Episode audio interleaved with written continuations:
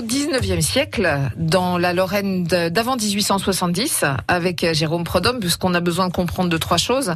La Prusse, à cette époque-là, euh, est un gros État. Bon, faut dire que les rois qui se sont succédés ont tout fait pour que ça grossisse, hein, la Prusse. Ouais, voilà, c'est parti du roi sergent, euh, son fils surtout Frédéric II. Hein, euh, le passionné de flûte, c'est qu'il adorait faire de la flûte traversière. Avant d'être roi. Avant, ben les deux en même ah, temps. Il a continué. Alors il avait des journées assez euh, assez réglées. Euh, le matin, euh, notamment, il passait ses troupes en revue, puis il lui arrivait d'emmener un soldat. Oui, mais ce que je veux dire.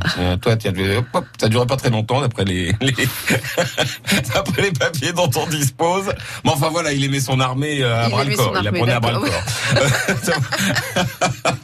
Au 19e, bon bah alors je, je, je vous pas mal d'étapes. Il y a notamment euh, l'invasion napoléonienne, qui est très mal vécue par les Allemands, on les comprend, parce que pour aller jusqu'en Russie, il a bien fallu qu'il aille en Allemagne. Il va d'ailleurs euh, être le premier à faire cette erreur, finalement, euh, d'un point de vue français, de, de, regrouper des États allemands. Il y aura une espèce de d'État avec plusieurs regroupements d'États au milieu, quoi. Ont confié une partie à son frère.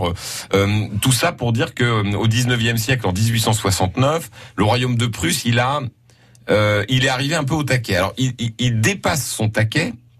Euh, pas par la guerre, mais enfin si un peu par la guerre aussi d'ailleurs, mais euh, en, en, en, proposant une espèce de confédération. Euh, il a beaucoup, il, il, a réussi à s'allier avec beaucoup d'États de langue allemande, on va dire. Et puis le 19e siècle, c'est l'âge des nationalismes. Mm-hmm. C'est-à-dire que la guerre de 14 finalement, c'est l'aboutissement de tout ce 19e où on, on, adore la nation. On est nationaliste. Hein, on va au-delà de. Alors, pour le, il y a de bons côtés. Par exemple, les Italiens. Euh, c'est comme ça que l'Italie va naître. C'est que les Italiens vont prendre conscience d'avoir une nation en commun. Finalement, une langue, euh, voilà. Donc, euh, ça va faire naître des pays comme l'Italie. Ça va faire naître aussi l'Allemagne. Et d'ailleurs, dans l'idée de du premier ministre du roi de plus de l'époque, qui s'appelle Bismarck, c'est un nom qu'on connaît, hein, oui, ça Bismarck. Mm. Bismarck, son idée, c'est de dire, bah, on va regrouper tous les gens qui parlent allemand. Et ça va, ou, qui ont dans sa tête, à lui en tout cas, des origines allemandes. Peu importe ce qui s'est passé avant, ou, on va dire, vous savez, euh, euh, des, des, des, mm, des, langages qui sonnent, euh, voilà, qui ont des origines germaniques plutôt. Dans sa mm-hmm. tête, c'est germanique. Ça va aller jusqu'au jusqu'au milieu du 19, du 20e siècle, puisque c'est sur ça que va se baser Hitler pour proposer l'Anschluss, c'est-à-dire l'annexion de l'Autriche par l'Allemagne. On, bah, on parle la même langue, on est la même euh, nation. Donc au 19e siècle, la grande idée de, de Bismarck, c'est de regrouper tous ces pays qui parlent allemand.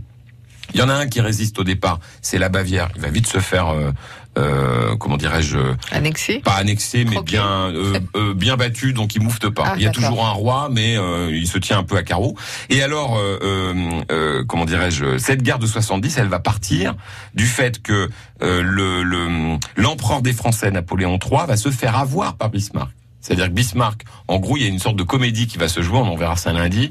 La France va dire, oh bah, en gros, on est à deux doigts de s'engueuler. Euh, la France considère que euh, on sait pas engueuler.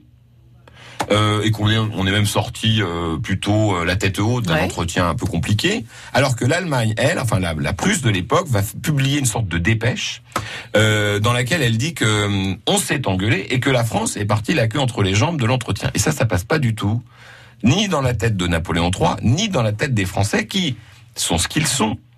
Euh, c'est-à-dire qu'ils ont parfois la tête près du bonnet et le cœur sur la main. C'est-à-dire qu'en gros, on va se faire avoir. C'est-à-dire qu'on va partir dans ce vieux trip français de dire oh là là, ils nous cherchent. Vous avez vu l'armée qu'on a? On va leur taper dessus. Hein. Et on l'a fait. Alors en 14, on pensait qu'on allait aller à Berlin en trois mois. Euh, on, on, pourrait aussi reparler du 18e siècle où, euh, où Louis XV, qui est le roi à l'époque, dit euh, une phrase très marrante. Il dit on n'a qu'à rester sur le Mont Pagnotte à un moment de la guerre de Sept Ans. Et puis le Mont Pagnotte, c'est l'endroit où les, les, rois de France assistaient à la curée. Vous seriez pas en train de digresser là Ah si un peu. Bah, tout ça pour dire que Louis XV est le seul à l'époque qui dit bon non on va pas faire la guerre, on n'est pas prêt. Mais les Français, enfin les Français de l'époque, c'est plutôt les aristos de l'époque, disent mais si oh là là on sait faire. On s'est pris quand même la guerre de 7 ans, on a perdu le Canada, on a perdu l'Inde. Euh, là, euh, bah, en 1870, même tôt pour oh là là on va en faire qu'une bouchée. Eh ben on va en faire tellement une bouchée qu'on va se faire rétamer. C'est bien pour euh, passer le week-end. Donc lundi, vous savez pourquoi ça m'a laissé le temps de potasser euh, le, début de comment ça s'est passé? Donc on se retrouve lundi. Voilà, oh là là, je vais bosser ce week-end. France Bleu, France Bleu Lorraine. France